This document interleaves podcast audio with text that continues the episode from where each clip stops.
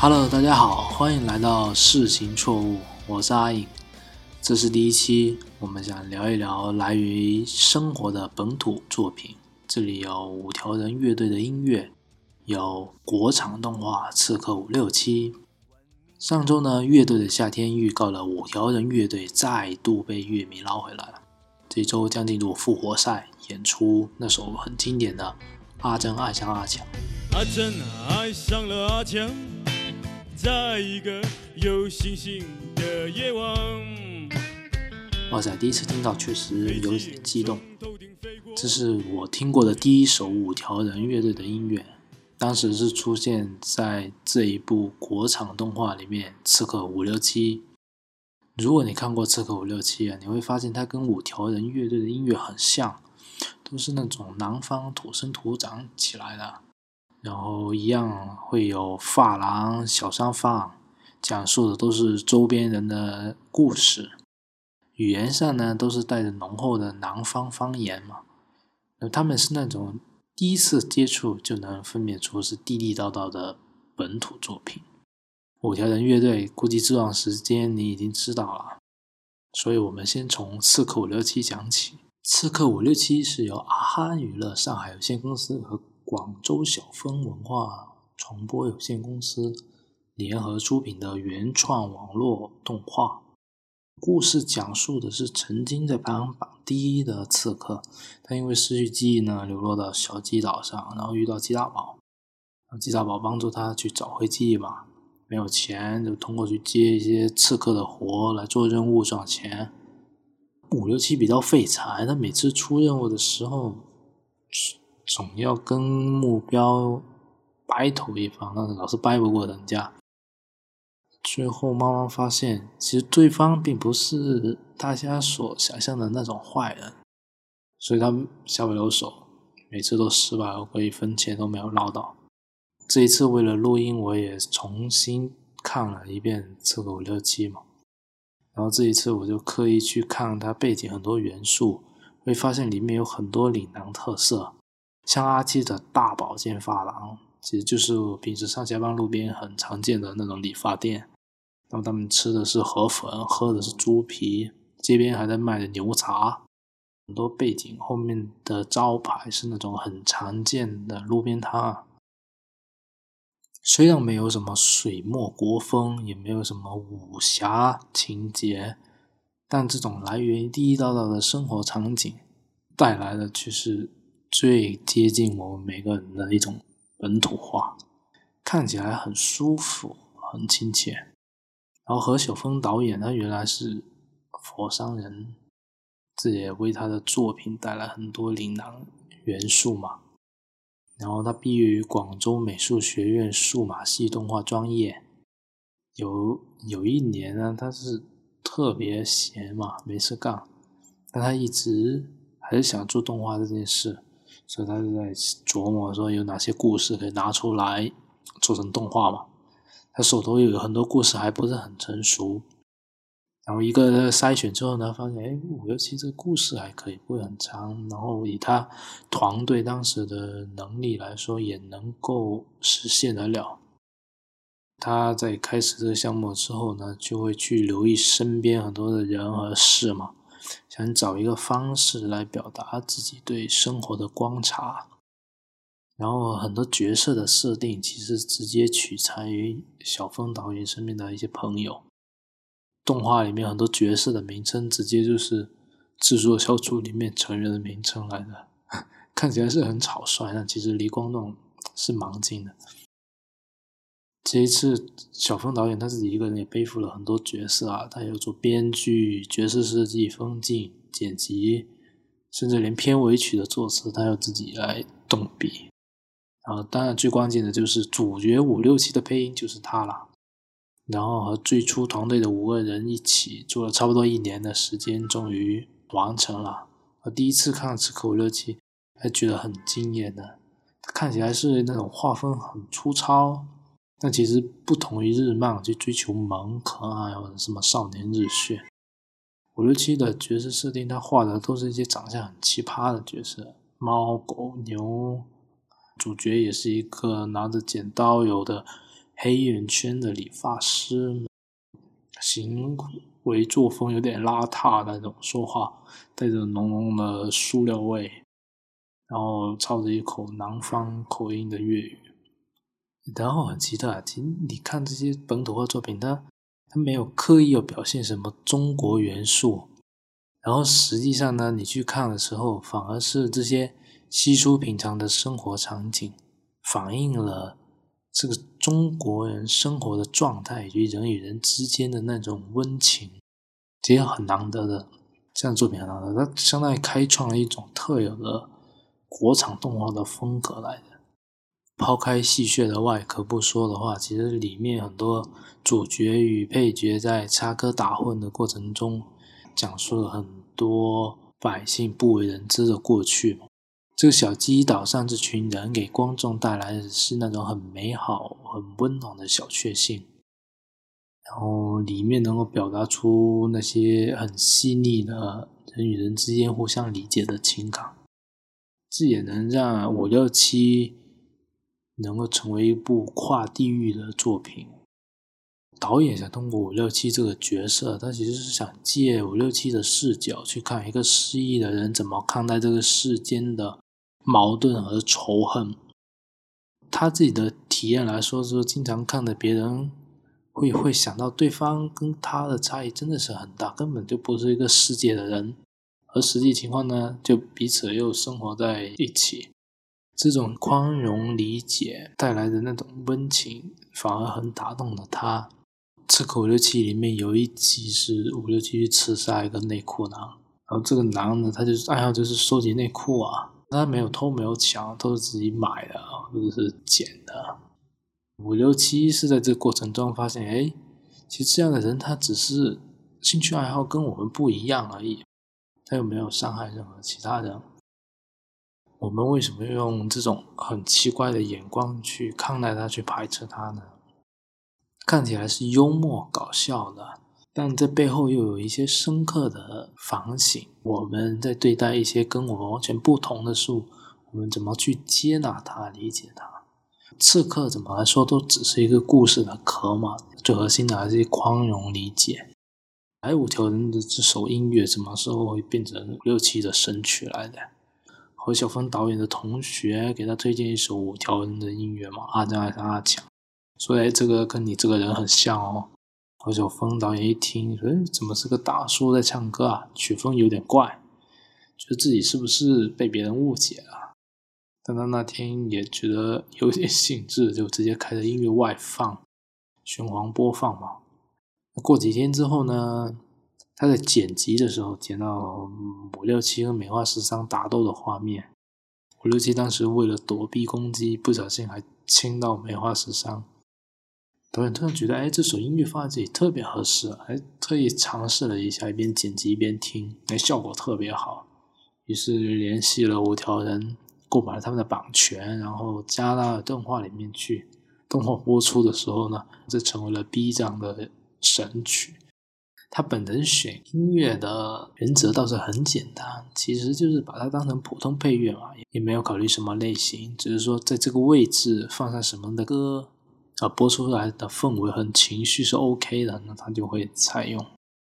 然后虽然这部作品带有岭南风格，导演的本意是还是想作为更加大众的动画来，他就一直告诉自己不要去迷恋语言梗。做喜剧创作，其实迷于迷恋于语言梗，有时候是一种作弊吧。因为他自己就是在粤语体系长大，如果大家都懂，就能听得懂一个梗。但关键是有时候是不同语言的人来听，他们就会有隔阂感，他们可能理解不了这部片子的本意吧。然后了解了。刺客伍六七之后呢，我们再来了解一下五条人吧。同样都是南方本土作品，然后五条人不管你爱不爱音乐，估计是短时间应该都认识吧。约的夏天，然后五条人那种个人魅力啊，让他们迅速出圈。但是其实太多人去关注五条人的特立独行，反而忘了他们创作出来那些活生生的本土音乐。五条人的音乐其实是很市井的，有那种很浓的生活味道。外界评价他们是那种音乐里的侯孝贤，就是用电影一样的方式去记录各种小人物的生活。由于都是一些小人物嘛，所以听起来那种音乐有点土。但恰恰是因为这没有诗意，反而带来一种更亲近你我的真实感。而五条人的风格其实跟两位主创任科跟茂涛的生活是一致的，去理解他们是怎么来的，你就更能够理解他们的音乐风格为什么会这样。任科跟茂涛两个人都是地道的海丰人，任科出生在捷胜镇，那是一个海边海风里面带着鱼腥味，然后茂涛是出生在桃河镇，那是一个农田广阔的地方。海丰这个地方隶属于海陆丰，呃，目前是属于汕尾地区。汕尾不在狭义的潮汕地域划分里面，但如果从广义潮汕文化来说，汕尾也是这个文化的组成部分。然后比起岭南的广府文化或者粤语流行歌来说，潮汕文化对大多数国人来说。更加陌生，然后与方言会更加难懂。啊，海陆丰这个地方很长时间还被归属在潮汕文化的边缘，所以边缘的边缘，我们对此会更加陌生。阿茂的父亲原来是做泥瓦工，在各种主街串巷里面招揽生意嘛。阿茂就坐在他爹的单车后面，然后跟他父亲到处去接活。然后他父亲的生意越做越大，变成一个包工头。然后呢，生活还可以。他小时候确实度过一段比较好的童年生活，但是后来因为父亲拖欠一些工程款项，然后破产了，他的好日子也就到头了。后来他嘛高考落榜，然后他不想再读书嘛，想去搞摇滚乐。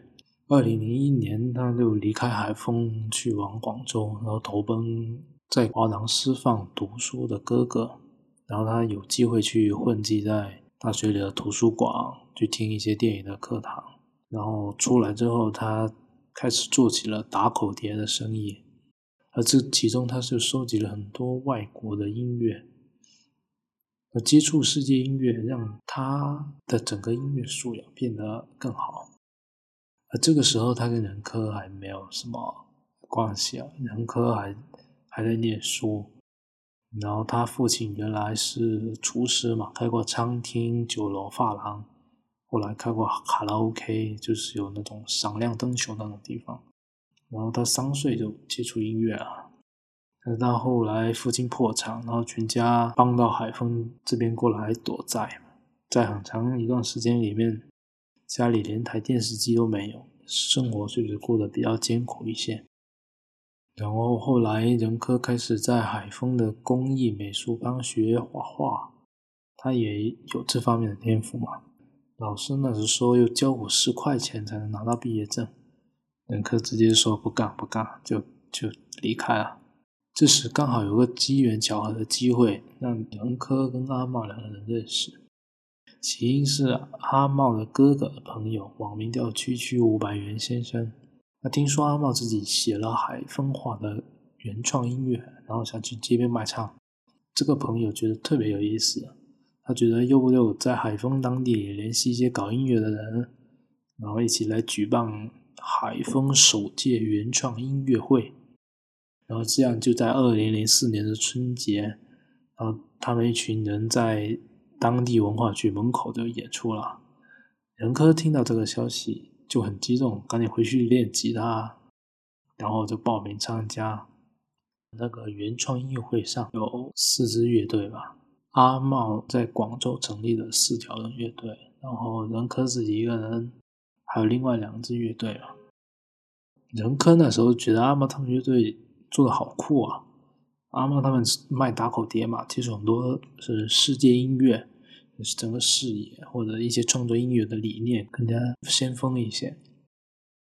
然后等到阿茂回广州，让他自己去贝雕厂工作，觉得那种大量重复的体力劳动只会消耗他的创造力，他觉得特别不想不想干。同时他已经有点厌烦这个地方，他想离开海丰。家里没有什么钱，爸爸只能给他一串香蕉。他把画画的工具卖掉，卖了一百四十块钱就上路了。然后来到广州，仁科跟阿茂很快就能会面，然后也加入了他们的乐队，就从四条人加仁科变成五条人。然后那时候做音乐也不怎么赚钱。慢慢的，很多乐队成员就走了，只有五条人到后面一直就只有他们两条人。然后就白天做做音乐，晚上去摆地摊。阿茂在卖打狗碟，仁科就卖盗版书。两个人在广州天河区的城中村石牌村那里，一直持续到二零零七年，因为亚运会，然后不能摆地摊了，两个人就是说：“哎，那就开一家唱片店吧。”然后两人把这些年写的音乐整理整理了，在二零零八年，他们决定回海丰办一场音乐会，叫做“五条人回海丰音乐会”。借了一个画室，拿着两把木吉他，设备很简单，然后就就开始他们第一次演出。这也是五条人成立以来第一次正式演出。二零零八年，民谣歌手周云鹏来广州演出，然后请五条人来做他们的暖场嘉宾啊。两个人演出以后，经纪人觉得这两个人的音乐很不错，提出又提供经费给他们出唱片。于是五条人有了第一张专辑《县城记》。在这张专辑上，他们有一句 slogan 叫做“立足世界，放眼海风”。在全国巡演，参加各种音乐节，每年回海风办歌友会，几乎保持着每两年一次的专辑发行频率啊。最后还签约了摩登天空，然后直到今年乐队的夏天，然后迅速出圈，才引起了热议。啊，我是潮汕人啊，我在听五条人的音乐，总觉得有一种熟悉的感觉。然后能听得懂里面的方言，然后呢，如果你细细品的话，在音乐的底层还有一层很像南方戏曲，比如像我们那里的潮剧那种。如果你下一次听的话，再细细品味一下。了解五条人的音乐呢，其实难度会比了解五条人这两个人更难。他们的音乐其实看起来是白描一样，在诉说身边人的故事。然后他们的音乐风格又吸收了很多像吉普赛音乐啊、阿拉伯音乐啊等一些海外多元语言的一些特色，造成说在这种本土生土长的环境下有一点魔幻现实的感觉。然后五条人当初这一张《县城记》获得南方周末的。年度音乐奖，他当时在颁奖词里面还这么写：五条人在其首张专辑《县城记》里面舒展原汁原味的乡野中国，在音乐日趋娱乐化的大背景下，它无异于盛世中国的音乐风景画。他所富含的原创性彰显了音乐的终极意义：吟咏脚下的土地与人。五条人的音乐就是这样，它其实就是记录着老百姓的生活嘛。其实你看过五条人的乐队 logo，可能还会有印象，那是一个随风飘动的红色塑料袋嘛，极其的普通，但又很亲民。他们两个人也经常穿了花衬衫、沙滩裤，然后穿了两双拖鞋就跑出来演出了。他们虽然自嘲自己的音乐是有一种塑料感，但其实就像前面说的。由于里面汲取了方言、世界音乐，又加入了民间观察、刻画小人物，他们的音乐里面是充满了质感的。然后你看，故他们的音乐里面，故事讲述的是小人物的悲欢离合嘛。然后有贩夫走卒，也有货车司机，有乡镇青年，也有工厂女工，描绘的是那种真实鲜活的农村与。城市的生活风貌。有一次啊，你你听他们的创作，其实有点随性啊。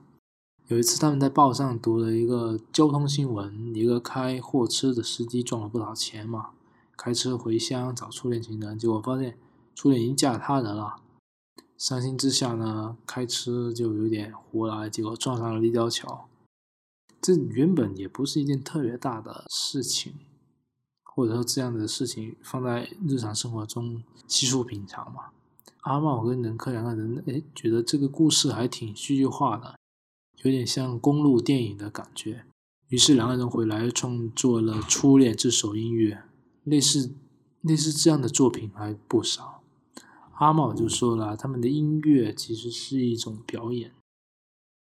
阿茂就说了，他们的音乐是一种表演，看起来是在演各式各样的，然后音乐风格也从早期的方言母语，然后慢慢的融入了更多元的语言，都从两个人自身的经历，又走到去观察身边的众生百态，五条人的创作范围可是越来越宽广。这其实有点暗合在第一张专辑上面写的那句口号。立足世界，放眼海风。五条人的音乐啊，刻画的是底层生活，但里面不会有很多悲苦的东西。相反，它有一种温情常在。这这也来自于人科印象中里面很多陌生人他们的善意嘛。因为当初他自己在发廊工厂或者摆地摊的时候，经常受到身边人的照顾。当他回过头来写这群人的时候呢？更多还是一些温暖的回忆嘛，不会把它刻画的是很很长之类的。你看，从《梦幻丽莎发廊》里面，风吹过石牌桥，我的忧伤在跟谁讲？到后来，阿珍爱上阿强，在一个有星星的夜晚，再到摩托车飞过石牌桥，他们的这些音乐都是在汲取生活中里面的一些乐趣。有一点苦中作乐，你稍微观察一下呢，他们记录的这些人在私底下其实还是挺有趣的，就像一个电视台去采访一个老农民一样，他在镜头前面可能会很严肃、很紧张，但是放到他自己生活的环境里面，他很鲜活，话很多，那其实跟你我的父母都是特别像。然后他们的音乐在这种自然、普通、平淡、常见的情况下。有人会觉得土，但其实他们想通过音乐告诉你的是，在这种平淡如水的生活，它就是实实在在存在的，而且它会因为你自己投入生活的热情而变得更加火热嘛。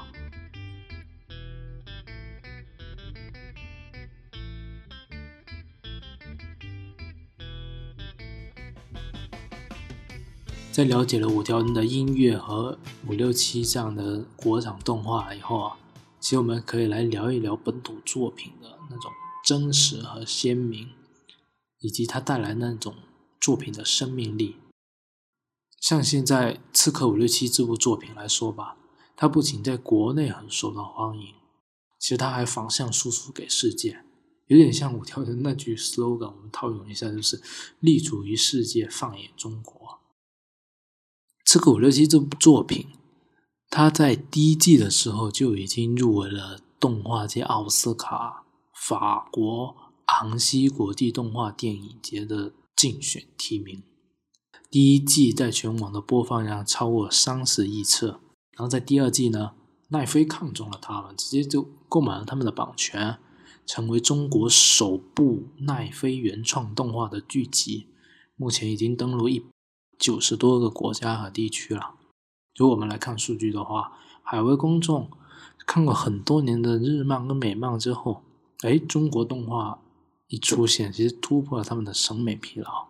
然后据数据统计来说，五六七目前在海外受到的第一批核心观众就是美国和加拿大这类北美粉丝嘛，目前占了百分之三十五。据统计来说呢，五六七现在在海外最大的一批核心受众，其实是在英语国家，然后美国、加拿大这群加起来占了大概百分之三十五，然后第二是南美洲的国家，第三是欧洲的国家，最后才是日本和一些东南亚。而奈飞也意识到了，所以中国这些原创内容的出现非常好，在未来甚至是一个机会来的。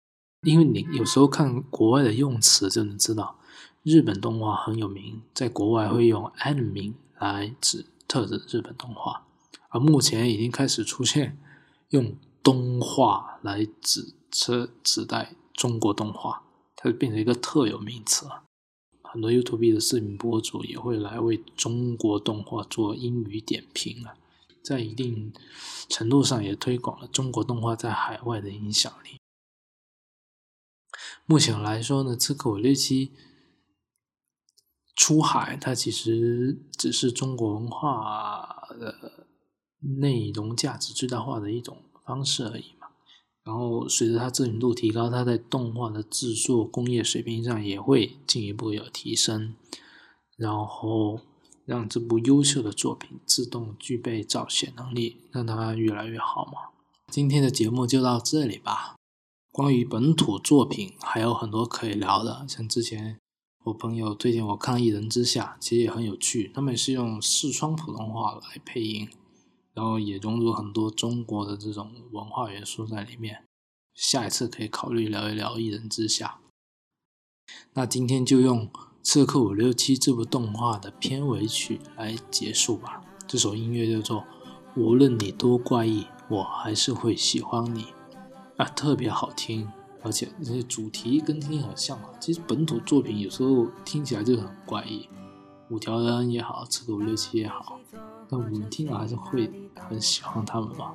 好，今天就这样，那下一期再见，拜拜。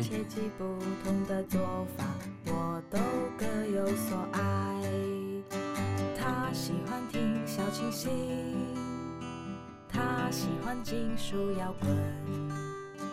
这首歌其实并不好听，但我始终要唱下去。这个世界是多么神奇，我竟然遇见了你。无论你样子是多么怪异，每一天还是想看见你。发发发啦啦啦。嗦嗦嗦，瑞发咪，瑞咪发发发发咪瑞拉嗦。这个世界是多么神奇，我竟然遇见了你。无论你样子是多么怪异，每一天还是想看见你。小时候处处都充满惊喜，现在都去了哪里？如果你可以再天真一次，你是否还会做你自己？